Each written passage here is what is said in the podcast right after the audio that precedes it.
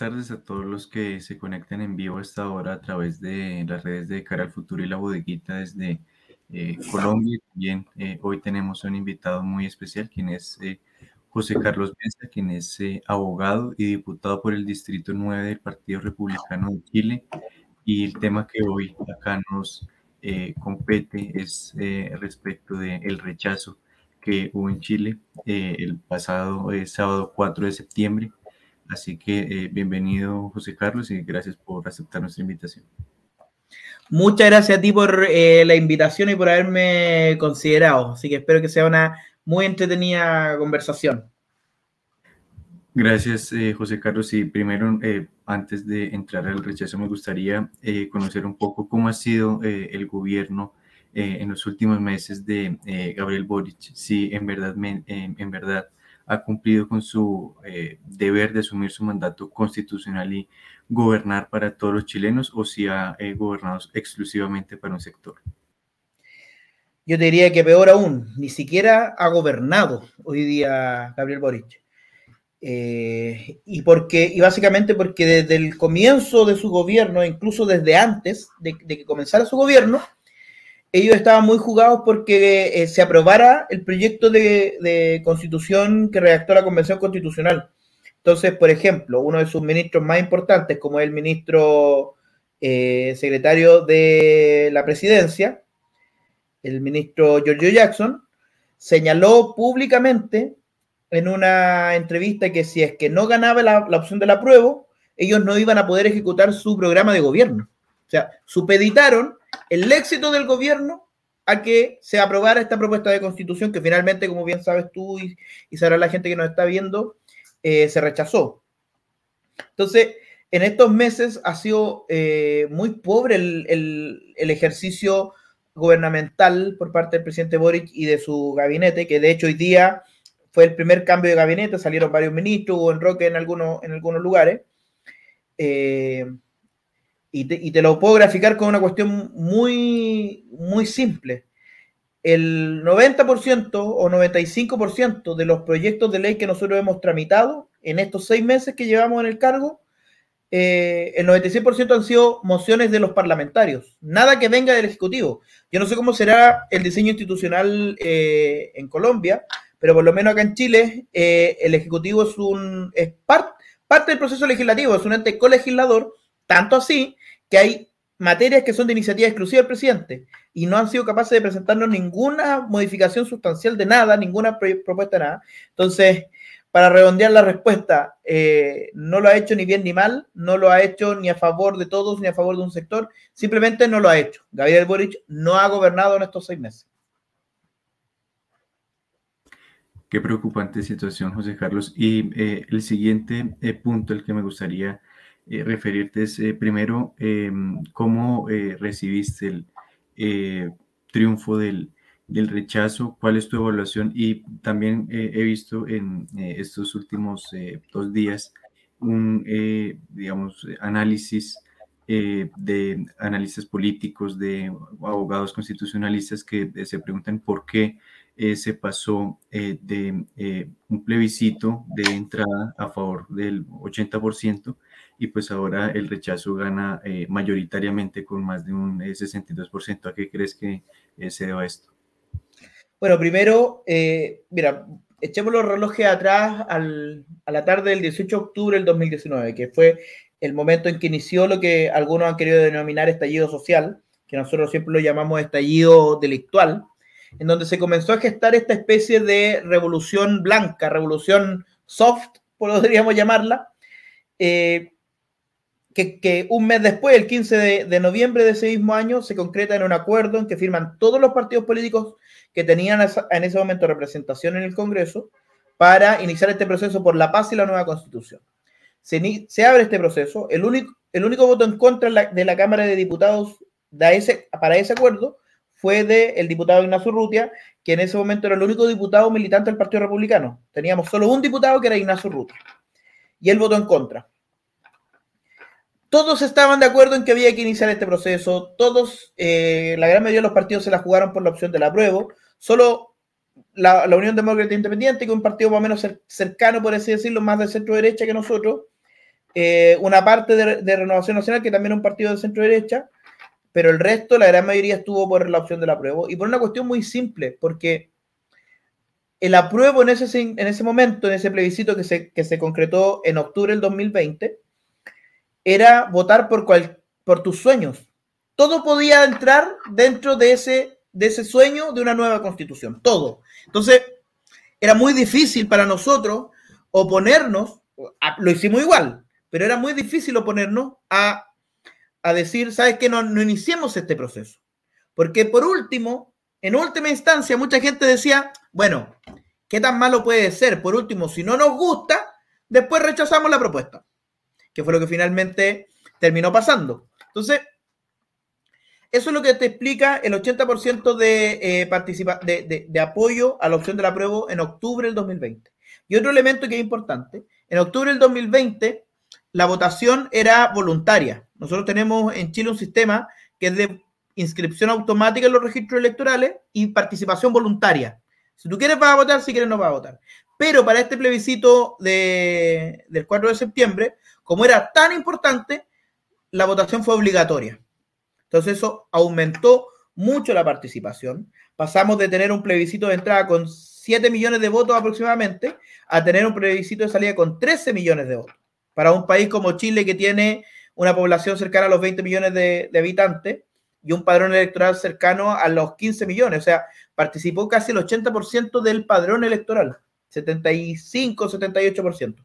Y hubo comunas que son divisiones territoriales pequeñas en las que la participación alcanzó el 90%. ¿Y eso qué generó? Generó que hubo mucha gente que no manifestó su opinión en la entrada, sí la manifestará ahora. Y por último, la última gran razón de por qué el rechazo le fue tan abrumadoramente bien fue porque hubo un trabajo silencioso, pero muy importante que hicieron los miembros de la Convención Constitucional que eran representantes de derecha. Yo te quiero destacar algunos que, eh, para los que nos estén viendo, búsquenlos en YouTube, vean sus intervenciones porque son de verdad muy buenas, que yo diría que son cuatro. Ruth Hurtado, que ella es representante de una zona muy golpeada en nuestro país, que es la región de la Araucanía, donde eh, tenemos instaladas organizaciones terroristas como la Coordinadora Arauco Mayeco, como las organizaciones de resistencia territorial mapuche. Ella representa esa zona. Tenemos también a Martina Rau, que es representante de, la región más pobre de Chile, que es la región del Ñuble, la más pobre y la más rural. También está Rocío Cantuarias, que es representante de la región de Biobío, donde está la ciudad de Concepción, que es la segunda ciudad más importante de Chile. Después de Santiago, Concepción es lejos la más importante, junto con Valparaíso, te diría quizá. Y también Teresa Marinovich, que representa una zona urbana muy populosa que es la zona central de Santiago, el centro mismo, de hecho, donde está la comuna de Santiago Centro, que es la capital de Chile. Ellos cuatro comenzaron a partir, yo te diría, de finales de febrero y comienzos de marzo, a presentar modificaciones a la propuesta de la convención que obligaran a los, a los miembros de la convención a sincerar su posición. Por ejemplo, la primera y que fue la más importante, se estaba discutiendo cuál iba a ser el sistema eh, de seguridad social en nuestro país, el sistema de pensiones básicamente para cuando la gente se jubila en, su, vejez. Y se estaba estableciendo lo que se hace en todos los países eh, dominados por la izquierda, sistemas de reparto, financiados con impuestos. Entonces, a ellos, a, este grupo de convencionales, se les ocurrió presentar una indicación, o sea, una modificación a, esa, a ese articulado, que decía que los fondos de pensiones son de propiedad del trabajador, no del Estado. Y que por lo tanto, lo que se acumulara podía ser heredado a sus hijos, sus nietos, a quien, fue, correspondiera según la ley. Y esa indicación fue rechazada. Y eso empezó a generar mucho ruido en la población. Porque mucha gente decía, chuta, parece que nos van a quitar nuestros ahorros previsionales. Y así después un montón de otras indicaciones, por ejemplo, quisieron establecer, eh, ellos presentaron indicaciones, estos cuatro convencionales, para establecer que la familia es el núcleo fundamental de la sociedad, lo rechazaron. Para que los padres tuvieran el derecho preferente de educar a sus hijos, lo rechazaron. Y la última, que fue muy polémica, para que la, la provisión de vivienda social por parte del Estado fuera con propiedad de la vivienda porque no sé cómo será en otros países, pero acá en Chile en general siempre ha sido así, pero últimamente los gobiernos han optado por un sistema de, de, por así decirlo, de comodato de vivienda. O sea, te entregan la casa, pero después te la pueden quitar. O en arriendo, por ejemplo, lo hacen en algunos lados. Y todas esas indicaciones se fueron rechazando. Y eso generó que en marzo, si ustedes ven la evolución de las encuestas, el apruebo y el rechazo, que el apruebo iba arriba y el rechazo iba abajo, se cruzaron. Y empezó el rechazo a tener más, eh, más apoyo. Sumado a esto, mira, yo sé que me estoy extendiendo mucho en la explicación, pero creo que, es importante transmitirlo así.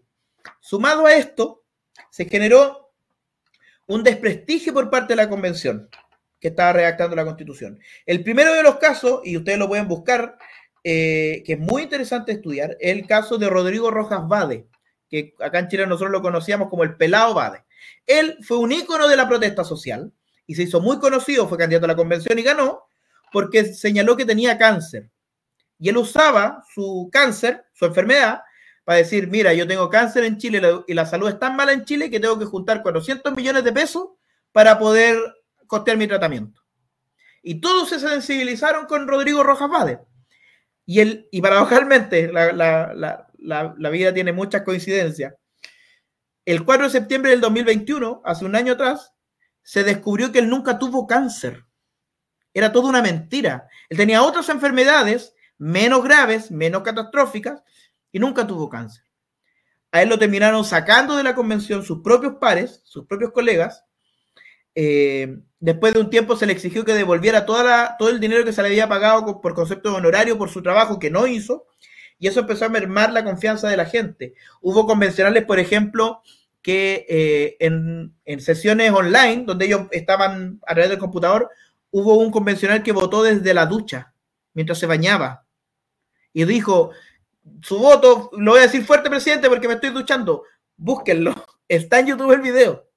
Hubo una convencional que entró disfrazada de Pikachu a una sesión.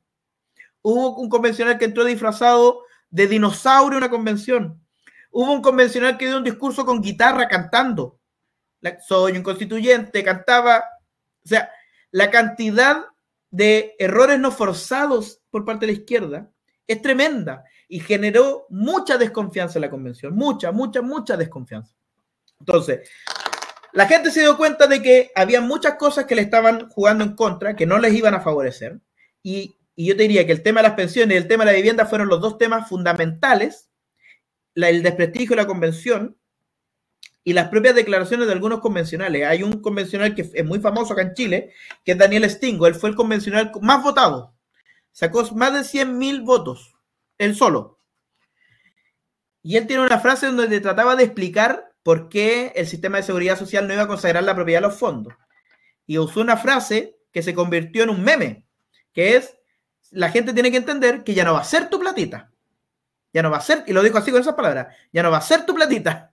¿Y qué generó con eso? Que la gente se indignó. De hecho, después le puedo yo mandar eh, a través de las redes sociales alguna, alguna de las imágenes. Uno de los afiches que más se pegó en todo Santiago y en muchas otras ciudades de Chile era la cara de este convencional, Daniel Stingo, con la frase abajo, ya no es tu platita. Y eso indignó a la gente.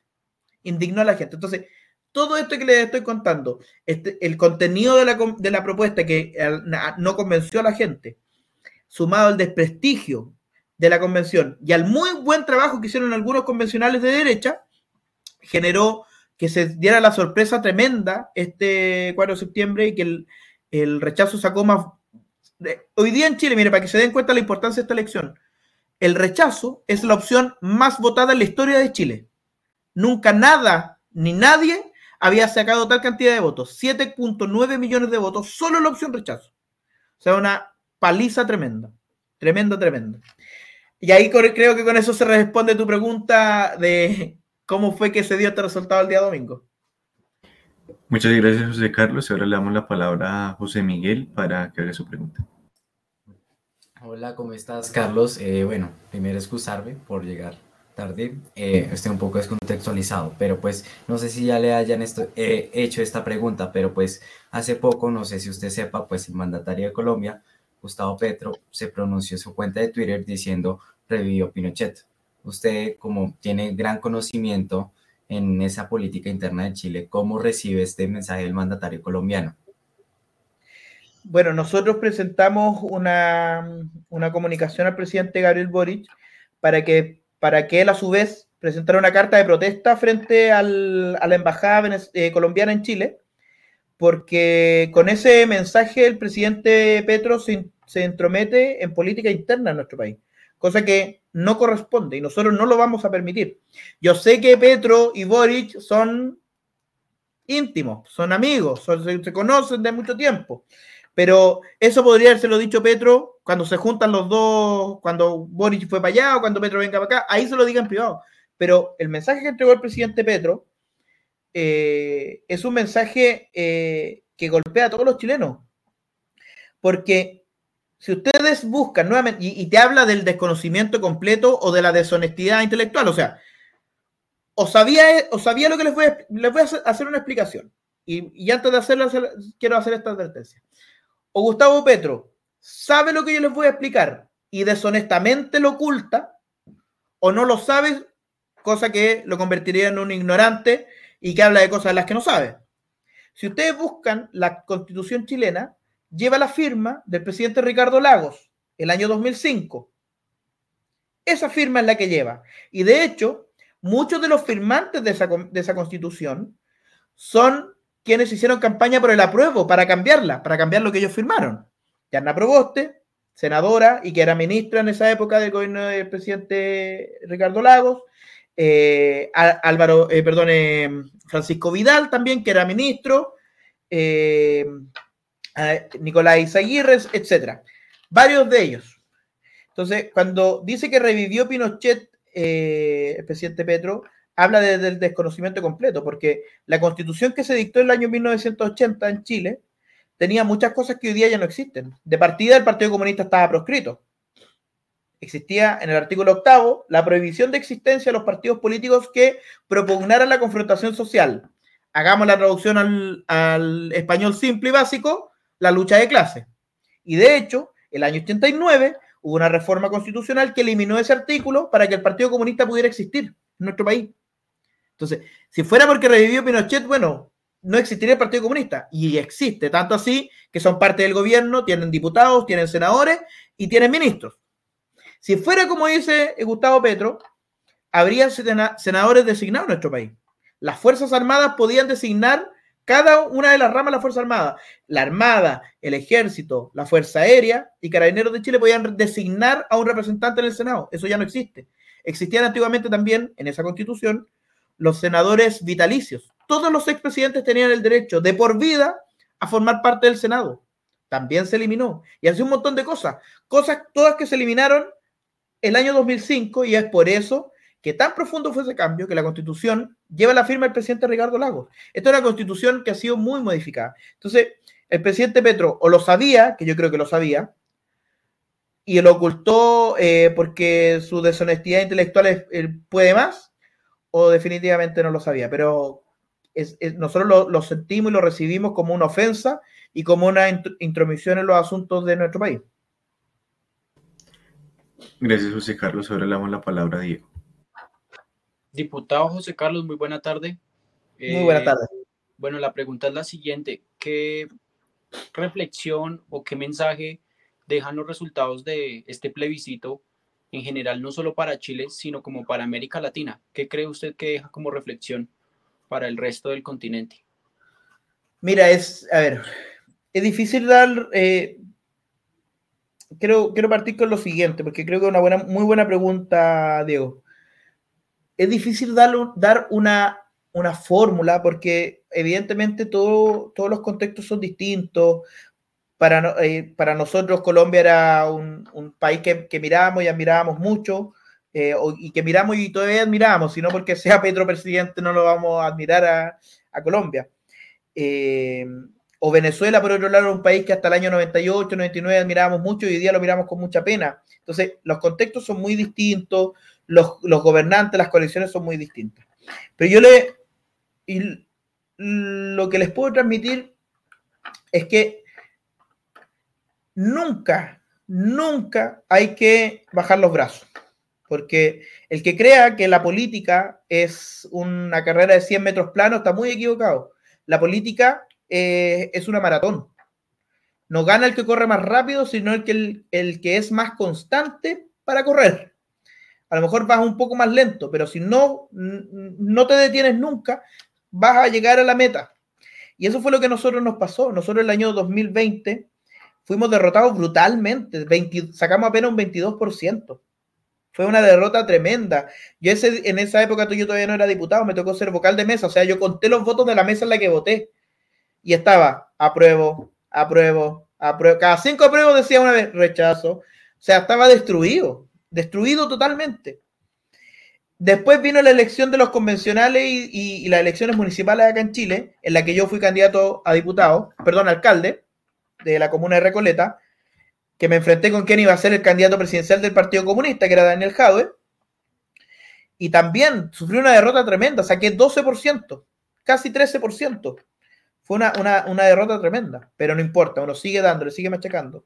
En la elección presidencial y parlamentaria nos fue bastante bien. No logramos recuperar todo lo que habíamos perdido, pero José Antonio sacó en segunda vuelta, José Antonio Cast 22%, perdón, 44%, pasamos del 22 al 44%. Nosotros como Partido Republicano alcanzamos un total de 15 eh, diputados dentro de, un, de, 155 que somos en el Congreso, o sea, sacamos un 10% de representación parlamentaria. logramos sacar un senador. Fuimos de a poco avanzando y de pronto nos encontramos tres años después de, de que comenzó todo esto, el 18 de octubre del 2020, del 2019, perdón, con que éramos el 62%, casi el 63% de, de los chilenos. Pasamos de haber sacado 1.900 votos, o perdón, 1.900.000 votos el 2020 a sacar 7.900.000 votos el 2022, en dos años.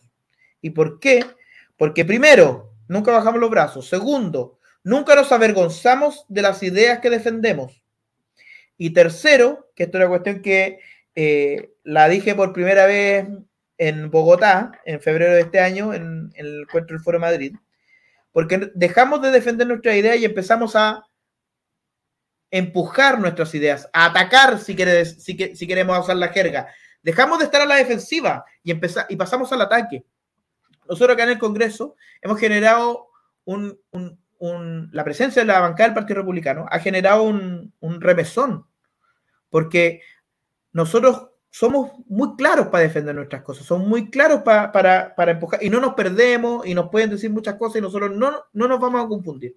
Y eso ha generado que, muchos otros, que muchas bancadas nos miran a nosotros eh, de, una manera distinta. Ya no es como que somos la minoría, no, no somos tan minoría, estamos influyendo mucho el, único mensaje que, yo creo que, se puede rescatar de esto, dejando de lado lo que son las diferencias en los contextos, es que eh, esta lucha por, sacar nuestros países adelante, por, la prosperidad de nuestra gente, solo se acaba cuando uno quiere que se acabe. Si tú no te das por vencido, siempre vas a tener una segunda oportunidad y una tercera y una quinta, una novena y las que sean necesarias. Y hay que estar ahí. Esa yo creo que es la gran lección. El resto eh, depende mucho de la, de, la idiosincrasia de cada país. Yo no les puedo decir a ustedes cómo ganar elecciones en Colombia. Ustedes me lo dirán con, mayor propiedad que de lo que pueda decirles yo. Gracias, José Carlos. Y para eh, finalizar y hacer eh, buen uso de el tiempo, me gustaría preguntarte primero si consideras que lo mejor eh, para Chile, para defender la libertad, el Estado de Derecho, la familia. Eh, ¿Crees que es necesario hacer esto que está eh, planteando el presidente Boric de darle continuidad a este proceso constituyente mediante acuerdo con los partidos políticos? Y segundo, ¿cuál crees que será el rol de José Antonio Cast en este eventual proceso constituyente que continúa? Nosotros fuimos súper claros con, el gobierno, hemos sido súper claros estos días en que esto no puede llegar y empezar de nuevo al tiro. Ahora ya, no puede ser, no puede ser así. Porque la derrota fue tan grande del gobierno, fue tan grande, que primero ellos tienen que decantar un poco y, asimilar los golpes que recibieron. Eso es lo primero. Segundo, que esto no puede ser liderado por el presidente Gabriel Boric, porque él quedó completamente en estredicho, y usando jerga futbolística quedó offside. Quedó fuera de juego Gabriel Boric con esto. ¿Por qué? Porque se la jugó por una opción que fue brutalmente derrotada en las urnas. Entonces, tampoco lo vemos como un interlocutor válido para este tema. Y en tercer lugar, porque nosotros esperamos que antes de plantear la continuidad de un proceso de construcción de una nueva constitución para Chile, él nos plantee cuál va a ser la forma en que va a enfrentar los problemas urgentes que vive el país. ¿Y cuáles son esos problemas urgentes? El terrorismo en el sur de Chile, terrorismo que está hoy día eh, desatado, desatado, porque el líder terrorista de, nuestro país, que es Héctor Yaitul, hoy día está preso él y su hijo, ambos. Y por lo tanto, sus seguidores, sus secuaces, no sé, sus, su, su, los miembros de su organización terrorista están cobrándose venganza. En segundo lugar, Chile vive una crisis migratoria muy grande en el norte. La frontera eh, con Perú y la frontera con Bolivia hoy día es completamente vulnerable. Y, y nosotros cuando hablamos de, la crisis migratoria no lo, hacemos por un sentimiento chauvinista de que Chile es lo más bacán y que el resto, no, no se trata de eso. Se trata de que cuando una persona entra ilegalmente a un país, queda merced de los inescrupulosos. Cuando tú no tienes documentos, cualquiera puede aprovecharse de ti. Te hacen trabajar más de las horas que legalmente puedes trabajar, no te pagan lo que te tienen que pagar, no te pagan la seguridad social, no te pagan la salud, te cobran lo que quieren de arriendo. Por, yo, he visto, mira, el, la tasa de conversión más o menos del peso chileno al peso colombiano debe estar en 1 a 5. Cuando fui a Bogotá más o menos era así. Entonces voy a hablarle en términos de pesos colombianos. Por una habitación, una pieza con una cama, a un extranjero que en Chile, indocumentado, le cobran cerca de 500 mil pesos colombianos mensuales. Imagínate. 500 mil pesos mensuales. Por una pieza con una cama. E incluso se ha dado el caso, nosotros lo hemos visto en el norte, de lo que se llama el arriendo de cama caliente. ¿Qué significa eso? Que te arriendan una cama por horas, por cuatro horas, por seis horas, para que tú duermas y te vayas a tu trabajo y después llega otra persona a dormir esa misma cama. Las condiciones de precariedad a la que se somete el inmigrante legal, no solo en Chile, sino que en cualquier parte del mundo, es tremendo, es tremendo. Entonces, cuando nosotros pedimos que se enfrente la crisis migratoria, lo hacemos sobre todo pensando en el inmigrante. En ellos lo hacemos pensando, porque Chile es un país que se construyó con inmigrantes. Y Chile, si hay algo que somos buenos, es para irnos para afuera más encima. Nos encanta vivir en otros lados. Yo creo, nosotros tenemos un dicho acá en Chile, que es que en cualquier lado hay un chileno. Siempre. Siempre hay un chileno. Tú puedes decir, preguntar en el lugar más recóndito del mundo y va a haber un chileno. Y de hecho, hay muchos videos que circulan en redes sociales donde la gente grita si hay un chileno y aparece uno, en cualquier lado, donde se te ocurra.